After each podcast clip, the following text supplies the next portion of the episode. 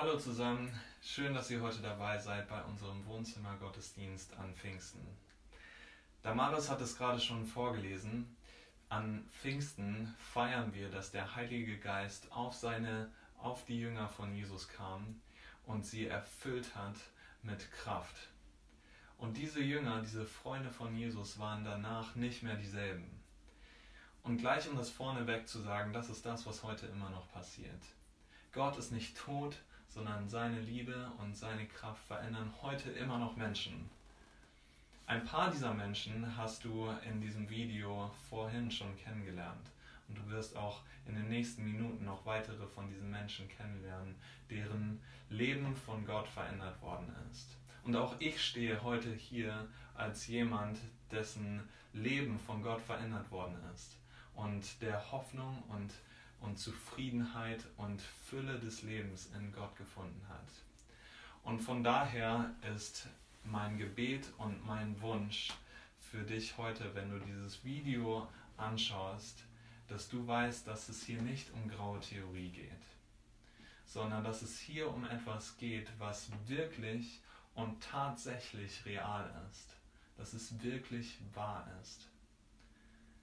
Ich weiß, dass in dieser Zeit Fragen von Wahrheit und Wirklichkeit und Realität nicht unumstritten sind.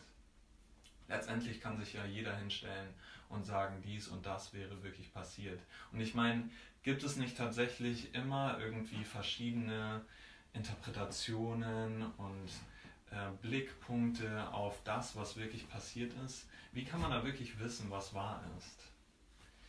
Und tatsächlich irgendwie ist diese Frage von Wahrheit ähm, manchmal ziemlich verwirrend, oder?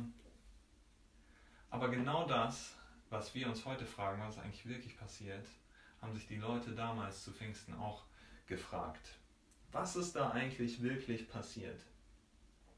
Ein Teil der Leute sagte, das ist das Werk Gottes.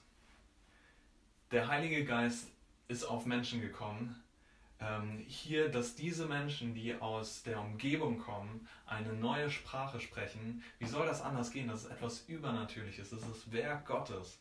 Das ist krass. Ohne Gott, ohne, ohne dass Gott das gemacht haben kann, wie soll das gehen? Das sind Leute, die wir teilweise kennen und sie sprechen Arabisch und Griechisch und keine Ahnung, was für andere Sprachen noch. Wie soll das gehen? Das waren die einen. Die anderen haben gesagt, ich bitte euch, die sind ratzevoll. Die sind so komplett betrunken. Also ihr könnt doch nicht denken, dass hier irgendwas Übernatürliches passiert ist, sondern die sind einfach betrunken, die Leute. Macht, lasst euch doch nichts vormachen. Das ist doch nichts Übernatürliches, sondern guckt die doch mal an, die sind bis oben hin voll, völlig betrunken. An welche Version du glaubst, kannst am Ende nur du entscheiden. Das kann niemand dir abgeben, aber was ähm, abnehmen. Aber ich möchte dich einladen, mit mir gemeinsam zu schauen, wie diese Geschichte weitergeht und dabei eine der Hauptpersonen dieses Tages etwas genauer anzuschauen. Und besonders zwei Dinge anzuschauen, die im Leben dieser Hauptperson passiert ist. Denn nachdem die Leute darüber gestritten haben, was jetzt hier wirklich passiert ist, war es ein Werk Gottes oder war es ein Werk des Alkohols, ähm, tritt ein Mann auf namens Petrus und er sagt, Ruhe, hört mir zu, Leute von Jerusalem, ich habe euch was zu sagen. Und er sagt, wir sind nicht betrunken, ich meine, es ist ja erst 9 Uhr morgens, wer ist um 9 Uhr morgens schon betrunken, sondern hier ist tatsächlich ein Werk Gottes passiert. Gott gießt seinen Heiligen Geist auf uns alle aus und macht das, was er vor Jahrhunderten schon prophezeit hat durch seine Propheten.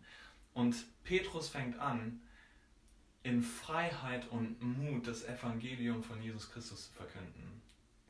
Von seinem Leben, von seinem Tod und seiner Auferstehung zu sprechen. Und damit zu der ersten Sache, die Petrus, die Person, die wir uns heute etwas genauer anschauen möchten, in seinem eigenen Leben erlebt hat. Die erste Sache ist die Liebe Gottes in Jesus Christus. Das ist das, was Petrus an seinem eigenen Leben erfahren hat. Petrus war einer der Jünger von Jesus, einer der besten Freunde von Jesus und er war besonders eifrig. Er war jemand, der besonders hingegeben war, der immer vorgeprescht ist, immer eine schnelle Antwort auf den Lippen hatten, hatte und immer mutig gewesen ist. So ein Alles- oder Nichts-Typ, könnte man sagen. Zum Beispiel kurz bevor Jesus gefangen genommen wird, ähm, eine Situation, wo diese, dieser Charakter von Petrus sehr schön rauskommt, ist äh, die Fußwaschung. Jesus wollte seinen Jüngern die Fuß, Füße waschen. Und er macht die Runde und kommt zu Petrus und Petrus sagt, Jesus, du willst mir die Füße waschen? Ich bitte dich, das geht auf gar keinen Fall. Und Jesus sagt aber zu Petrus, wenn ich dich nicht wasche, kannst du keinen Teil an mir haben, kannst du nicht zu mir gehören.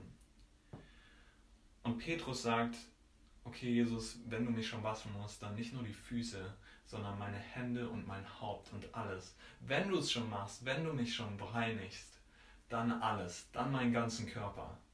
Alles oder nichts, das ist die Art und Weise, wie Petrus gelebt hat. Und man könnte sagen, so wie Petrus, so wie er müsste man sein. Stark, sicher, hingegeben, mutig. Mensch, was für ein Typ. Wenn jemand stolz sein könnte auf das, was er erreicht hat und wer er ist, dann doch Petrus. Nur ein paar Kapitel später ist es dieser gleiche Petrus, der krachend versagt. Jesus dreimal verleugnet. Der leugnet, dass er überhaupt Jesus kennt, dass er überhaupt Umgang mit Jesus gehabt hat. Der abstreitet, dass er Jesus überhaupt kennt.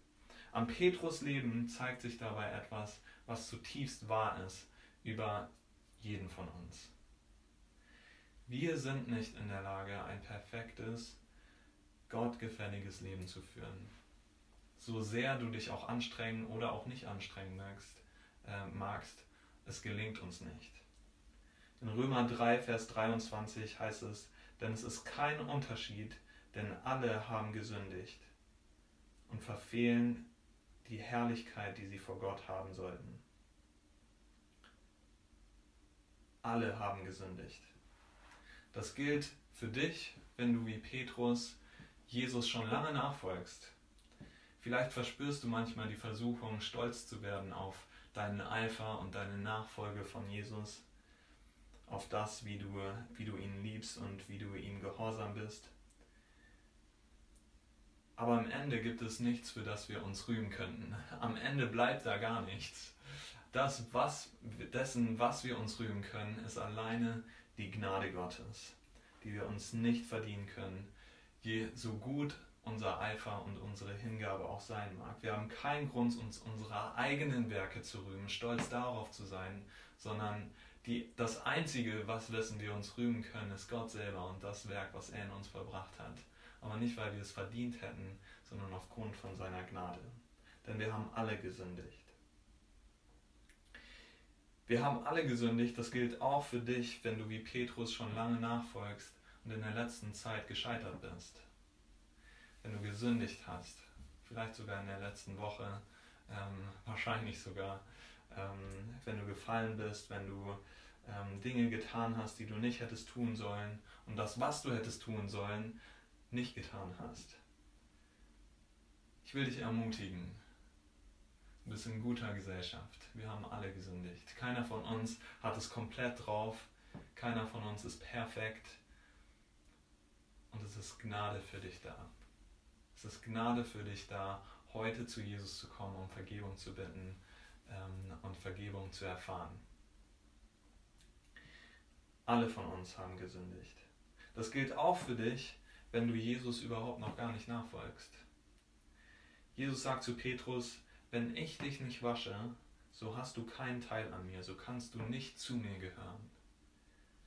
Und das mag vielleicht erstmal hart klingen, letztendlich ist das die gute Botschaft. Letztendlich ist die gute Botschaft, dass Gott dich so sehr liebt, dass er seinen Sohn gesandt hat, um dich reinzuwaschen. Er liebt dich so unendlich, dass er dich von deiner Schuld befreien möchte weil er Gemeinschaft mit dir haben möchte. Alles, was du falsch gemacht hast, all deine Schuld, all deine Sünde, all deine Fehler, das, was du bereust, kann gelöscht werden durch den Glauben an Jesus. Dadurch, dass Jesus am Kreuz deine Schuld, meine Schuld auf sich genommen hat und gestorben ist. Was für eine, was für eine unfassbare Nachricht. Dieses perfekte Leben von Jesus wird uns gut geschrieben. Unfassbar. Er vergibt jedem, der zu ihm kommt und an ihn glaubt. Nicht, weil wir so gut wären, sondern aufgrund seiner Gnade. Denn so geht es weiter.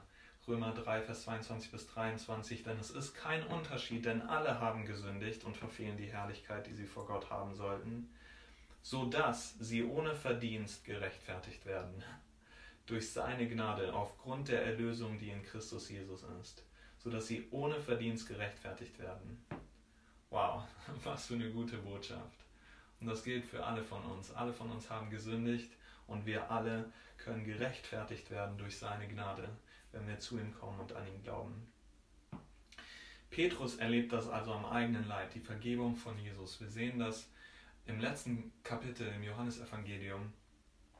Nach seiner Auferstehung begegnet Jesus Petrus an einem See und äh, vergibt ihm. Er vergibt Petrus, dass Petrus ihn verleugnet hat, dass er abgestritten hat, ihn überhaupt zu kennen. Und nicht nur, dass er ihm vergibt, sondern er stellt ihn quasi komplett wieder her. Er gibt ihm einen neuen Auftrag für sein Reich. Es ist nicht einfach so, oh ja, Petrus, du hast missgebaut, aber ich vergebe dir, sondern nein, er ist komplett, er bekommt ein neues, wie ein neues Leben eigentlich. Einen neuen Auftrag von Jesus geschenkt. Was weiter mit Petrus passiert, schauen wir uns gleich an. Wir werden gleich zum zweiten Segen, den Petrus erfahren hat. Bevor wir aber dazu kommen, Lasst uns Gott für seine Liebe danken, die er uns gezeigt hat in seinem Sohn Jesus Christus. Dass er einen Weg bereitet hat, dass wir ihn kennen können, den allmächtigen Gott, den starken Gott, den Schöpfer des Universums, dass wir eine persönliche Beziehung mit ihm haben können, dadurch, dass unsere Schuld vergeben wird. Das ist unfassbar, ähm, wenn man daran denkt, dass es, ähm, dass es sogar stattfindet, ohne dass wir dafür gearbeitet hätten, weil wir es verdient hätten oder irgendetwas uns dazu qualifiziert hätte, sondern ähm, aufgrund der Liebe Gottes. Das ist unfassbar. Lass uns ihm dafür danken, dass jeder von uns zu Jesus kommen kann und ihm und in ihm und bei ihm Gnade und Vergebung findet. Ob wir Jesus schon lange folgen oder nicht, ob wir, ähm, ob wir stolz sind, sei es mit unserem Scheitern, sei es mit unserer Sünde, Jesus lädt uns ein, zu sich zu kommen. Er lädt uns alle ein, keiner zu weit weg von ihm, keiner zu verloren, alle herzlich willkommen, herzlich geliebt. Das ist die frohe Botschaft, dass jeder, der an Jesus glaubt, nicht verloren geht, sondern ewiges Leben hat. Lass uns zusammen singen. Wir kommen zurück zum zweiten Teil der Predigt an Pfingsten. Wir haben gerade gesehen und gehört, dass, der, dass Petrus, der Mann, der aufsteht an Pfingsten und möchte, dass alle ihm zuhören und sagt, wir sind nicht betrunken, sondern der Heilige Geist ist auf uns gekommen, dass dieser Petrus die Liebe Gottes in Jesus Christus erfahren hat. Die zweite Sache, der zweite Segen, den er erfahren hat, gemeinsam mit vielen anderen an diesem Tag, ist die Erfüllung mit dem Heiligen Geist. Und darüber möchte ich jetzt sprechen.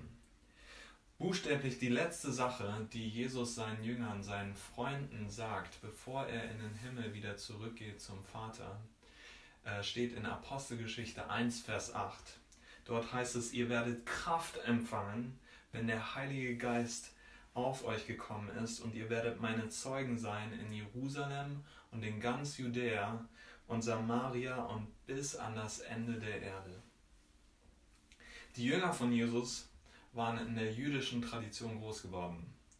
Das bedeutete für sie, dass wenn Jesus von der Erfüllung oder von dem Herabkommen des Heiligen Geistes auf bestimmte Menschen spricht, dass sie damit sehr wohl vertraut gewesen sind. Mit der Idee, dass der Heilige Geist Menschen erfüllte, die danach nicht mehr dieselben waren, ähm, waren sie vertraut. Sie kannten die Geschichten der Helden Israels aus dem Alten Testament, deren Leben verändert worden war durch den Heiligen Geist.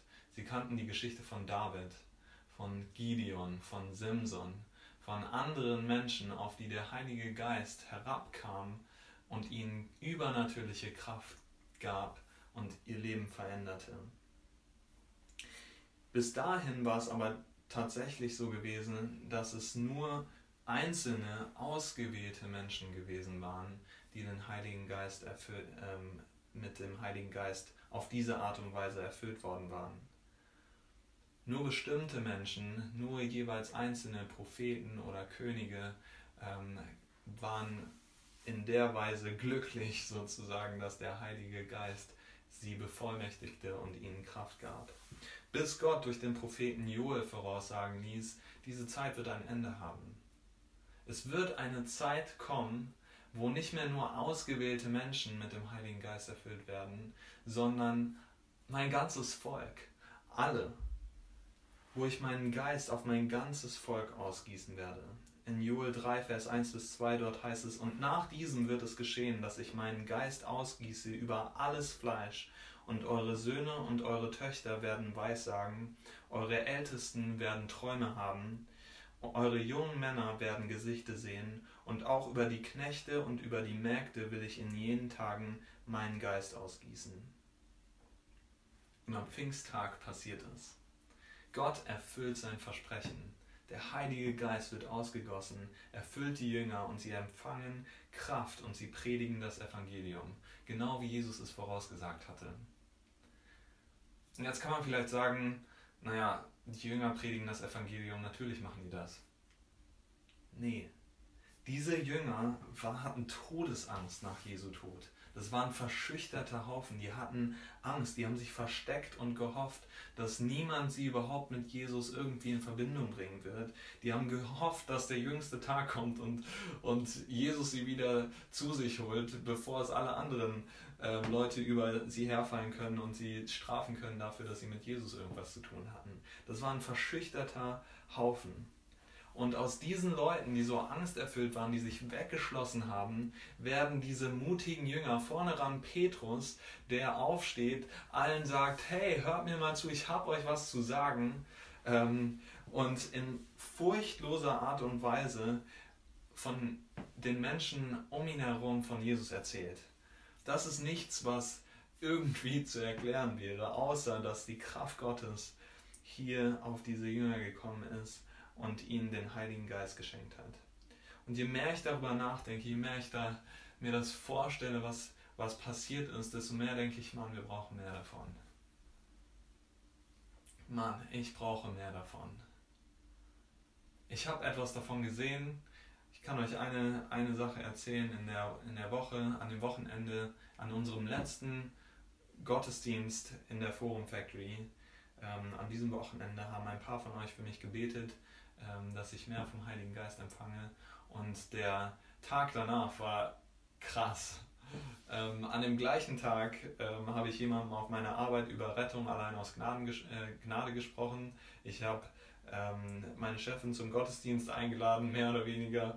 Ähm, ich habe einer Kollegin ähm, zwei Stellen direkt aus der Bibel vorgelesen. Ich habe in meinem Büro die Bibel aufgeschlagen und ihr vorgelesen. Das ist krass gewesen das war heftig. Das ist die Kraft des Heiligen Geistes. Und ich habe ein bisschen was davon gespürt und ein bisschen was davon gesehen, aber es ist so viel mehr. Ich weiß, dass da mehr für uns ist. Und was für eine gute Nachricht, dass wir nicht ängstliche Nachfolger von Jesus bleiben müssen, dass wir kein totes, kraftloses Leben als Christen führen möchten und müssen, sondern dass wir Kraft empfangen können durch den Heiligen Geist, die uns zu Zeugen für Jesus macht, in Wort und in Tat. Viele von uns haben die Liebe Gottes in Jesus Christus erlebt und angenommen. Viele von uns wissen, dass uns vergeben ist, dass wir, dass wir reingewaschen sind, dass wir äh, mit Gott Gemeinschaft haben können. Aber das ist nicht alles. Gott hat so viel mehr für uns. Jesus ist nicht in den Himmel aufgefahren und hat gesagt, okay, ich bin da mal weg, so nach dem Motto, ähm, seht, wie ihr ohne mich klarkommt, sondern nein, er hat gesagt, ich lasse euch einen Tröster da, einen Helfer, er wird euch alles weitere zeigen und er wird euch Kraft geben.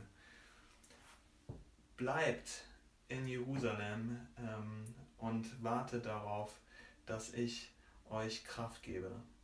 Durch seinen Geist stellt er uns Kraft zur Verfügung für ihn zu leben und ihn zu bezeugen in Jerusalem und in ganz Judäa und Samaria bis an das Ende der Erde. Ich will da gleich noch ein bisschen mehr von sagen.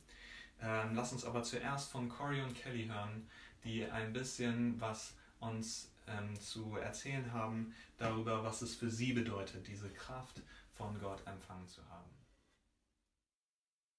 Hi, we are Kelly and Corey Miller, and we moved to Berlin in October from Oklahoma. Not sure how much you guys know about Oklahoma, but it is known as the Bible Belt of the United States. And there are churches on basically every corner. There is a lot of access to the gospel, a lot of Christians. One of the first conversations that you have with new people is what church do you go to? So um, we felt very blessed to grow up in an environment like that.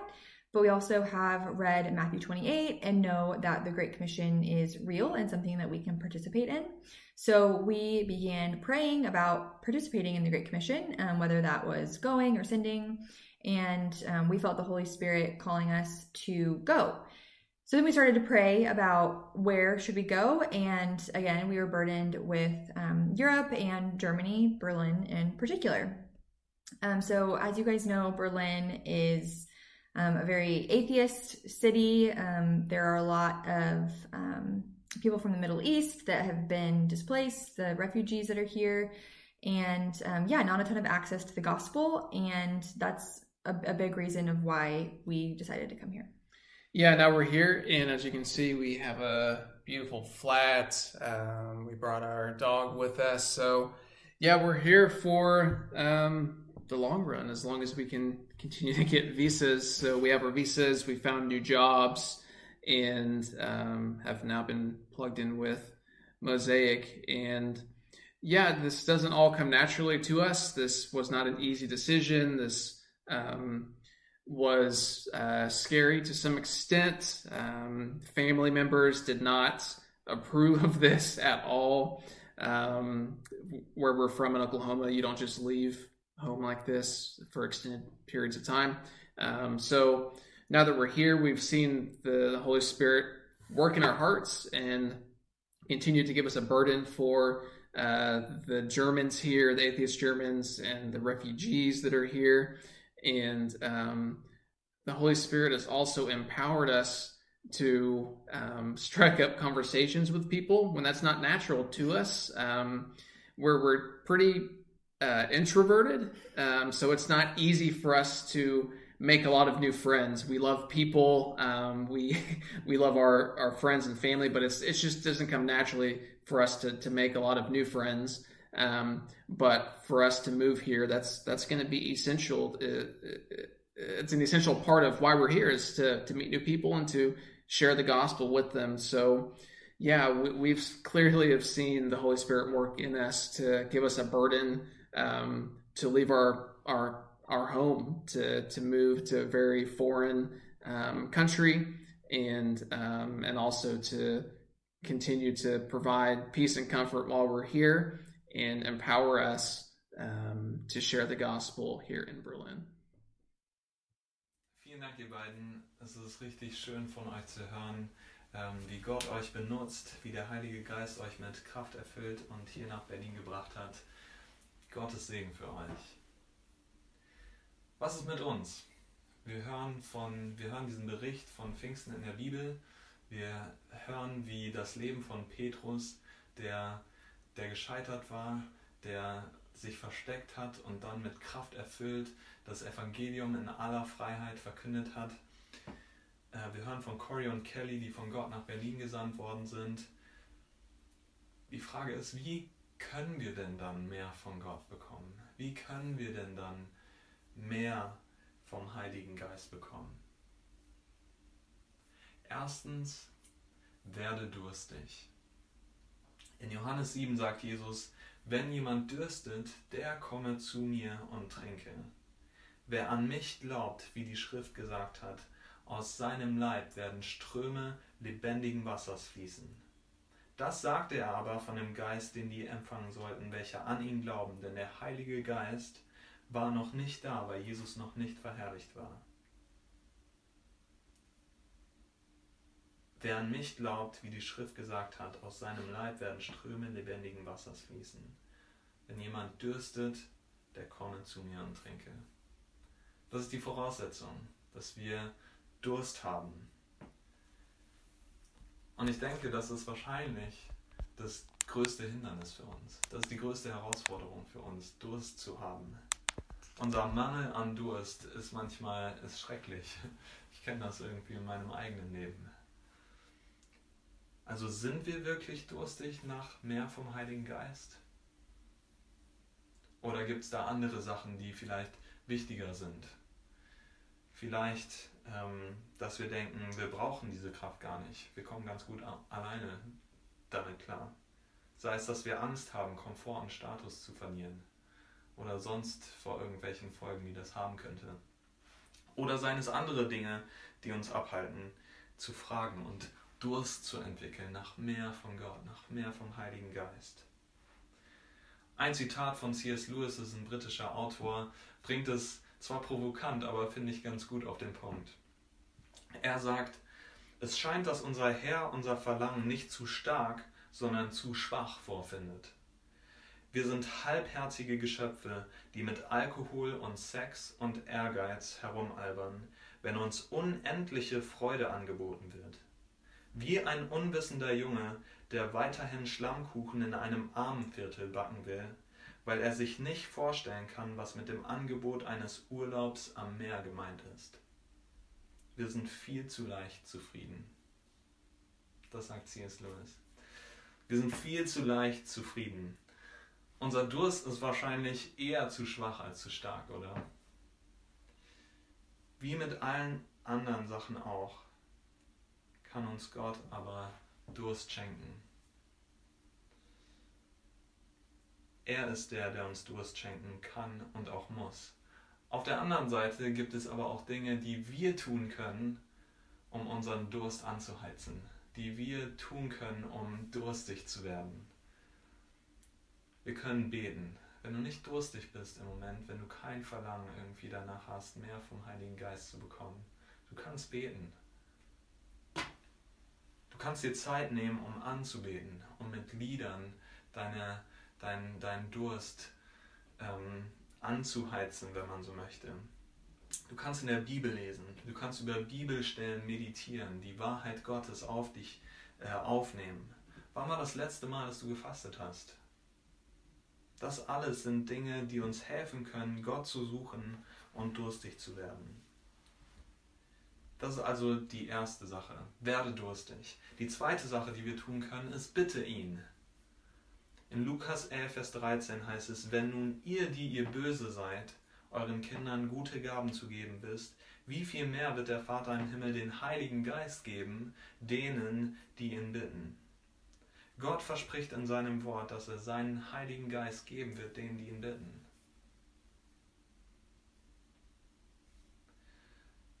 Was für ein Versprechen. Also, das sind zwei Dinge, die du ganz persönlich tun kannst, wenn du mehr haben möchtest vom Heiligen Geist, wenn du erfüllt werden möchtest mit Kraft und Vollmacht, um Zeuge zu sein für Jesus. Werde durstig und bitte ihn. Gleichzeitig möchten wir auch gemeinsam als Gemeinde Gott suchen. Wir möchten sehen, wie er wirkt. Wir haben das Video gesehen. Vielen, vielen Dank für all die Beiträge, die ihr, ähm, die ihr eingeschickt habt und hochgeladen habt.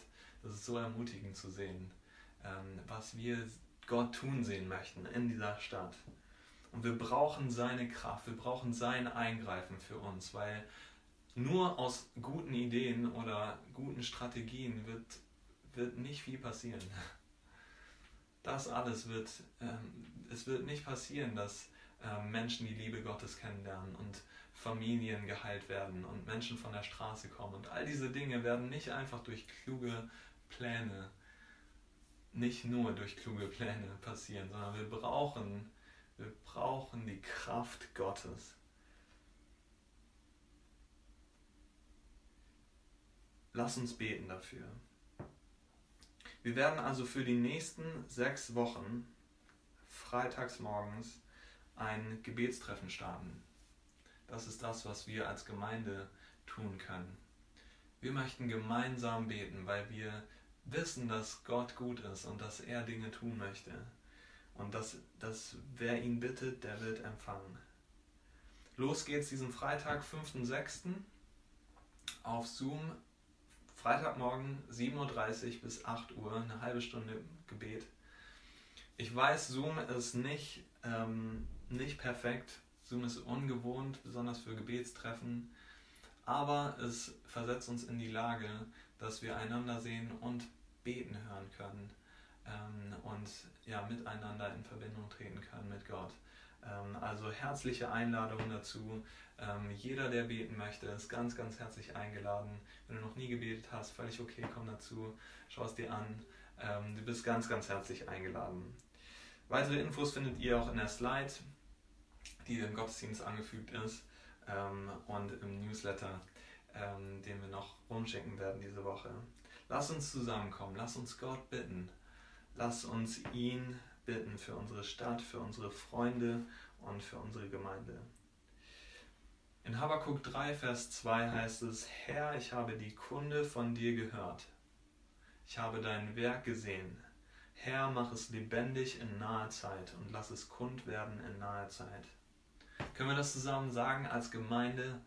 Herr, lass es kund werden in naher Zeit. Komm Gott, lass deine Werke bekannt werden in unserer Zeit, in unserer Generation. Mach etwas hier in dieser Stadt, auf diesem Planeten. Gott, komm und brich ein. Bitte hilf uns. Hör unser Flehen. Lass es kund werden in naher Zeit. Mach es lebendig, dein Werk. Können wir das zusammen sagen? Wie gesagt, komm gerne dazu. Gebetstreffen am Freitagmorgen. Und so endet heute unsere Habakkuk-Serie wie Gott mit uns die Krisen schaukelt.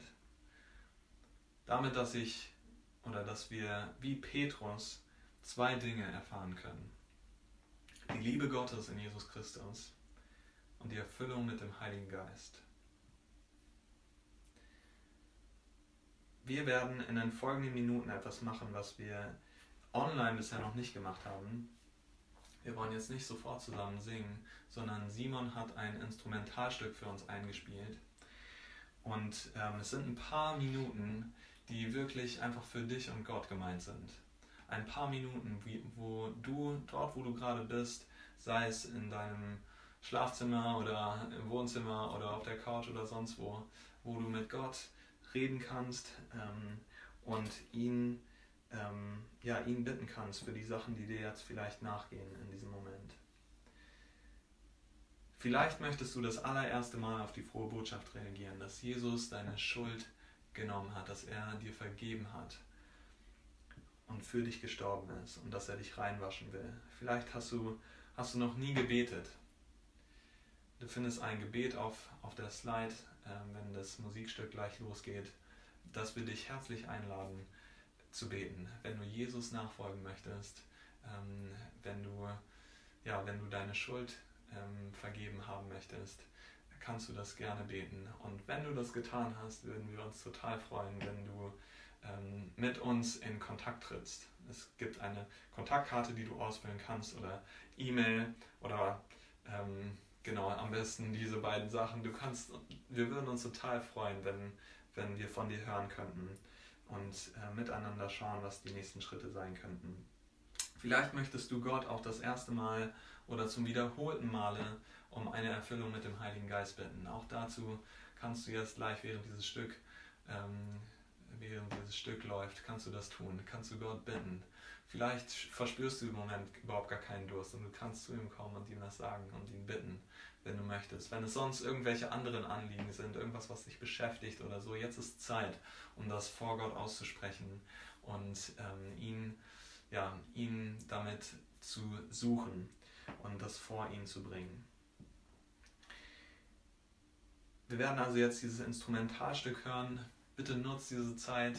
Ähm, schau nicht einfach nur aus dem Fenster ähm, oder hol dir eine Tasse Kaffee oder so, sondern nutzt diese Zeit, um, um Gott zu begegnen, um mit ihm zu sprechen.